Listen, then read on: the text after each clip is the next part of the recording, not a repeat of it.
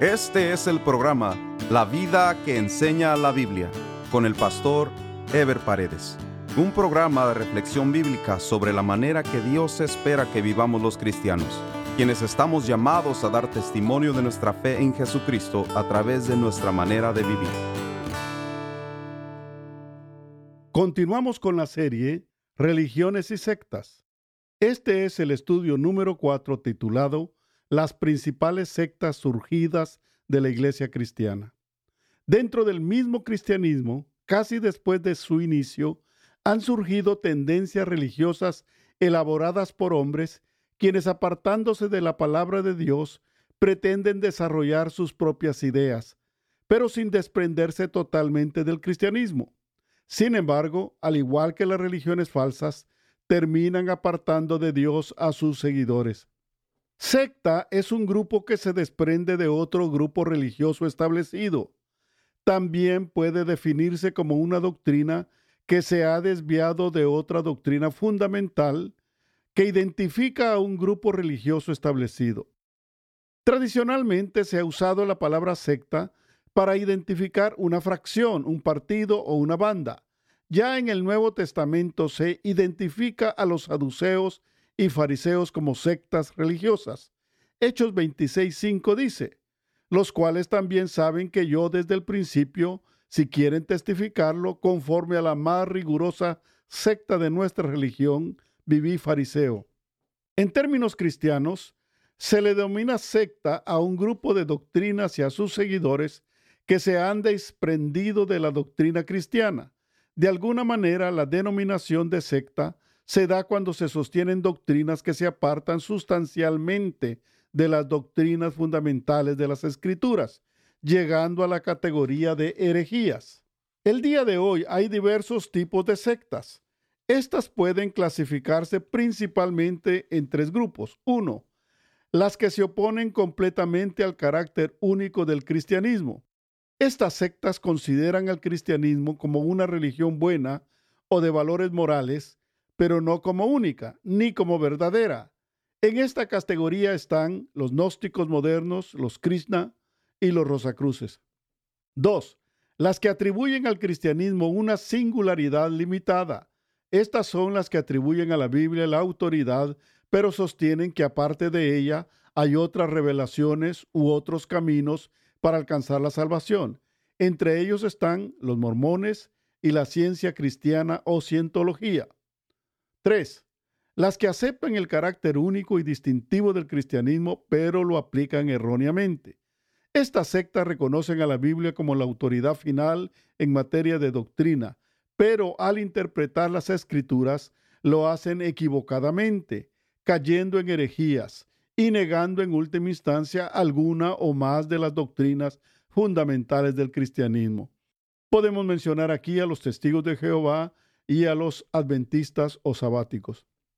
Vamos a hablar de las principales sectas que se han extendido en Estados Unidos, en América Latina y otros lugares del mundo, empezando con los testigos de Jehová. La organización de los testigos de Jehová se inició en el año 1872 en Pensilvania, Estados Unidos, por la iniciativa de Charles Russell, quien fue primero miembro de una iglesia presbiteriana luego de una iglesia congregacional y por último de una iglesia adventista o sabática. Terminó desarrollando sus propios estudios bíblicos con énfasis en sus interpretaciones proféticas de la Biblia. Russell tuvo muchos problemas con la justicia y su esposa se separó de él en y su esposa se separó de él en 1897. Después de muerto le sucedió el juez Joseph Rutherford.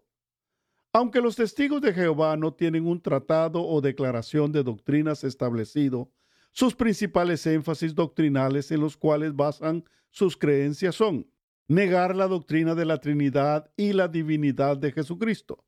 Dicen que no pueden haber tres dioses en uno, que no existe la palabra Trinidad en la Biblia, que por lo tanto solo hay un Dios, el Todopoderoso, que Jesucristo fue la primera criatura y la más perfecta hecha por Dios, quien murió y resucitó espiritualmente, y que el Espíritu Santo no es una persona, sino solo es una influencia que emana de Dios.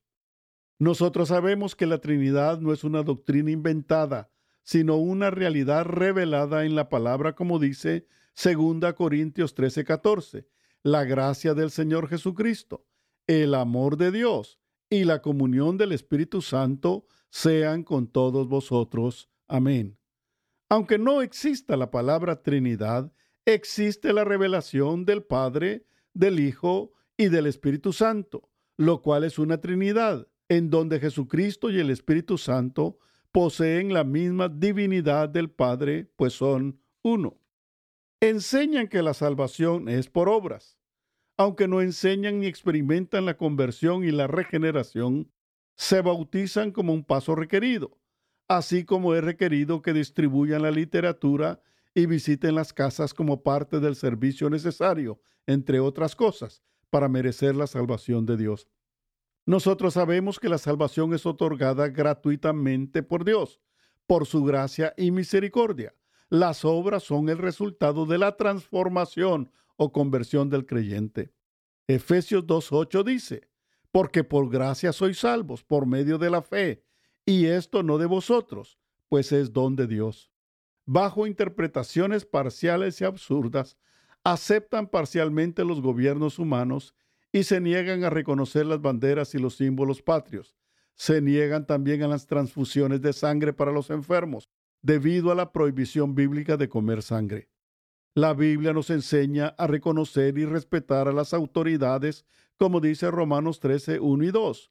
Sométase toda persona a las autoridades superiores, porque no hay autoridad sino de parte de Dios y las que hay por Dios han sido establecidas de modo que quien se opone a la autoridad, a lo establecido por Dios resiste, y los que resisten acarrean condenación para sí mismos. El saludo y respeto a la bandera es parte de nuestro reconocimiento a nuestra nacionalidad y a nuestra cultura. En cuanto a las transfusiones de sangre y de órganos, son procedimientos curativos en casos de vida o muerte, y no son como producto de un deseo de comer o degustar algo por pura satisfacción. En 1889, Russell profetizó que Jesucristo vendría en 1914 y que el gobierno terrenal sería derrocado. Como la profecía no se cumplió, Rutherford, después de la muerte de Russell, estableció que Cristo sí había venido en esa fecha, pero que había venido espiritualmente o en forma invisible, y que había empezado a purificar su templo. Los testigos de Jehová cuentan con su propia traducción de la Biblia, la cual es conocida como la traducción Nuevo Mundo de las Santas Escrituras, la cual contiene algunos pasajes sutilmente deformados para ser concordante con sus doctrinas predeterminadas. Por ejemplo, cuando Cristo le dijo al ladrón de la cruz en Lucas 23, 43, de cierto te digo que hoy estarás conmigo en el paraíso. La versión de ellos dice, verdaderamente te digo hoy, estarás conmigo en el paraíso. En Juan 1.1, la Biblia dice, en el principio era el verbo, y el verbo era con Dios, y el verbo era Dios. La Biblia de los testigos de Jehová dice, en el principio era el verbo, y el verbo era con Dios, y el verbo era un Dios, con minúscula. Los testigos de Jehová se reúnen en salones especiales para estudiar sus doctrinas y para prepararse para defenderse de sus creencias y para desvirtuar las doctrinas bíblicas de la iglesia cristiana. Visitan las casas consistentemente para impartir estudios bíblicos y para convencer a los creyentes o a los incrédulos de que están equivocados, mediante el uso de textos bíblicos aislados pero bien aprendidos de memoria. Los testigos de Jehová es una secta fuerte y convincente, con un alto grado de disciplina en su testimonio y con un fuerte conocimiento de sus doctrinas. El creyente que vive en comunión con Dios y que es conocedor de su palabra, no tiene ningún problema en detectar sus errores. Pero los que no conocen al Señor y los creyentes sin fundamento doctrinal pueden ser fácilmente engañados los mormones. Su nombre oficial es la Iglesia de Jesucristo de los Santos de los Últimos Días. La Iglesia mormona, fundada en el año 1830 en Nueva York por un hombre llamado José Smith, quien desde los 15 años de edad proclamaba recibir revelaciones especiales de parte de Dios. Fue así como en 1823 él reclamó haber recibido la visita de un ángel llamado Moroni, quien le reveló el lugar donde estaban unas planchas de oro escritas en letras egipcias, que contenían lo que ahora se conoce como el libro de Mormón. Aunque los mormones reconocen la Biblia y aceptan algunas de sus doctrinas fundamentales, para ellos es más importante el libro de Mormón, el cual es una mezcla de partes de la Biblia con agregados y revelaciones especiales. Los mormones reconocen a los profetas de la Biblia y a Jesucristo como profeta y salvador, pero también José Smith y sus sucesores Brigham Young y el actual presidente de los mormones David McKay son considerados profetas que pueden recibir revelaciones divinas. Creen en la Trinidad, pero como tres dioses diferentes cada uno. Dios es el Padre, quien según ellos tiene un cuerpo físico de carne y hueso. Dicen que Dios en alguna ocasión fue hombre también. Jesucristo su Hijo, creen en su muerte y su resurrección, pero para ellos Jesucristo es Hijo literal de Dios, no del Espíritu Santo. Mientras que el Espíritu Santo no tiene cuerpo físico ni puede estar en todos los lugares al mismo tiempo, pero se le reconoce como la influencia de la deidad. Para los mormones, los hombres pueden llegar a ser dioses, ya que Dios para ellos en un tiempo fue también hombre. Por eso es muy importante en su organización los méritos personales y los pasos o etapas que cada mormón va logrando en su iglesia, ya que dependiendo de esos llegará a ser como Dios. Los mormones enseñan que a los muertos se les puede predicar el Evangelio y ellos arrepentirse. Pero como el bautismo es indispensable para la salvación, los muertos pueden ser redimidos a través del bautismo de un familiar vivo, quien se bautiza por ellos tomando su nombre. Los mormones tienen un vasto sistema de propagación de su religión. Cada mormón, especialmente los hombres, dedican dos años de su vida a las misiones. Tienen una excelente organización y programas para atraer a los jóvenes. Construyen iglesias en todas partes y catedrales especiales a donde solo los que han logrado avanzar ciertos pasos pueden asistir. Los mormones son una secta muy compleja y contradictoria, pues por un lado tienen muchas doctrinas similares al Evangelio de Jesucristo y son muy respetuosos de otras religiones.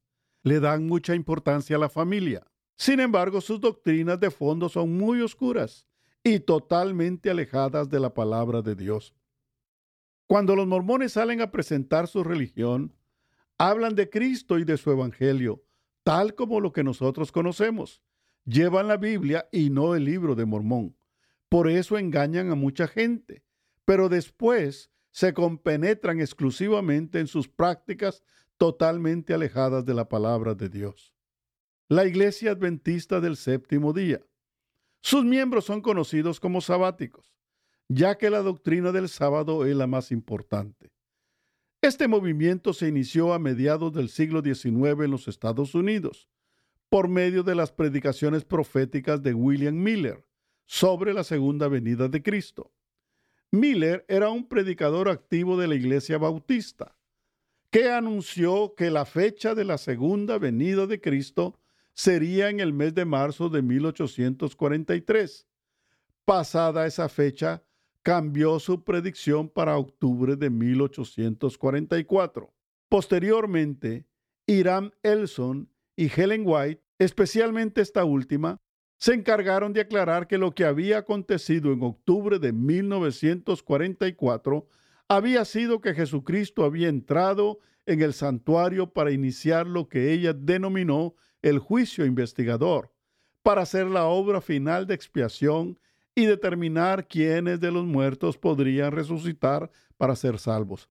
Según la doctrina del juicio investigador de Jesucristo, inventada por la señora White, la obra expiatoria de Cristo en la cruz del Calvario fue una obra parcial, ya que Jesús como sacerdote está todavía en el santuario celestial investigando en los libros los pecados de los hombres para determinar en la resurrección si serán salvos o no. De todas las doctrinas de los adventistas, esta es la más peligrosa y alejada de las escrituras, ya que niega la eficacia absoluta de la muerte expiatoria de Jesucristo y de su resurrección, al darle un carácter parcial o incompleto, contrario a lo que dice Hebreos capítulo 9, versículos 11 y 12.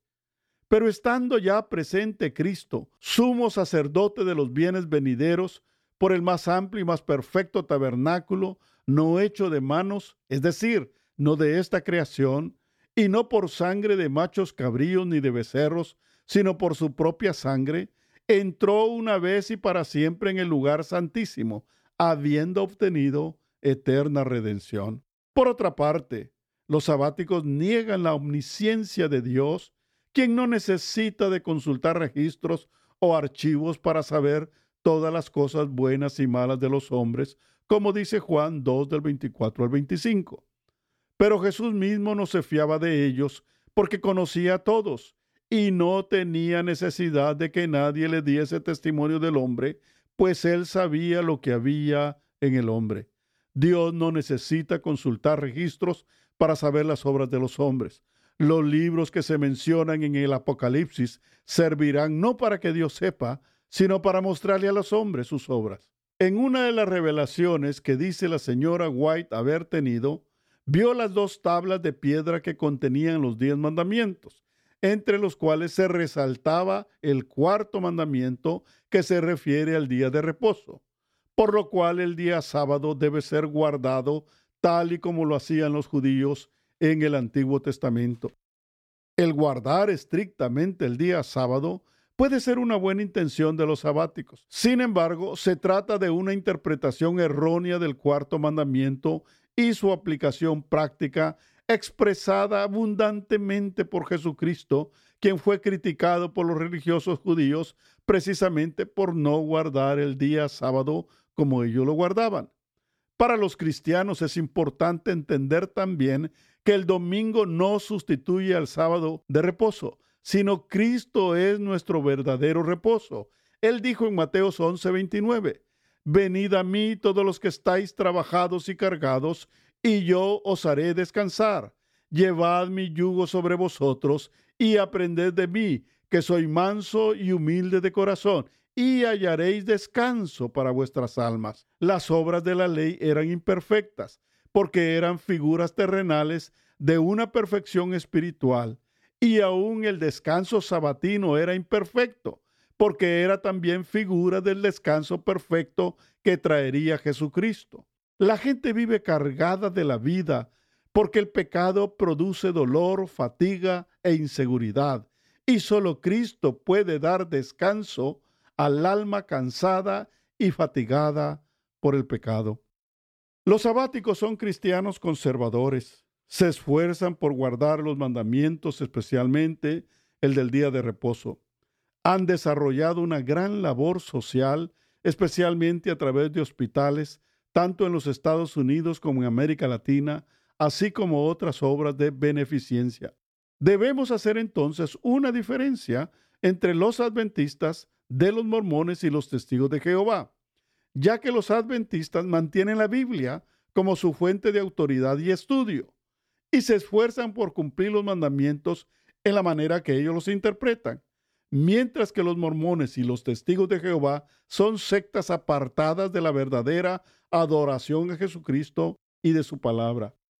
Hay algunas otras iglesias que se llaman cristianas que caen en la categoría de sectas por sus prácticas aberrantes y apartadas de las escrituras, como la Iglesia La Luz del Mundo y otros movimientos conocidos como solo Jesús, porque la característica común del movimiento es el bautismo en agua de los creyentes únicamente en el nombre de Jesús. También hay algunos movimientos dentro de la iglesia cristiana que sin caer en la categoría de sectas desarrollan algunas tendencias doctrinales que no responden correctamente a la palabra de Dios y que traen algún grado de confusión dentro de las mismas iglesias. Todos estos movimientos han surgido porque sus líderes dicen haber tenido revelaciones especiales. Esto es algo muy delicado.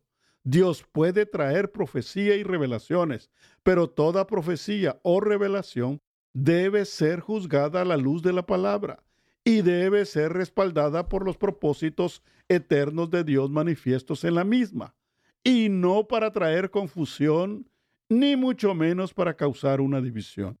Nosotros sabemos que toda la Biblia contiene la palabra profética de Dios para salvación y que ninguna profecía es de carácter privado o exclusivo para alguna persona o para algún grupo, como dice 2 Pedro capítulo 1 versículos del 19 al 21. Tenemos también la palabra profética más segura, a la cual hacéis bien en estar atentos como a una antorcha que alumbra el lugar oscuro, hasta que el día esclarezca y el lucero de la mañana salga en vuestros corazones, entendiendo primero esto, que ninguna profecía de la Escritura es de interpretación privada, porque nunca la profecía fue traída por voluntad humana, sino que los santos hombres de Dios hablaron siendo inspirados por el Espíritu Santo.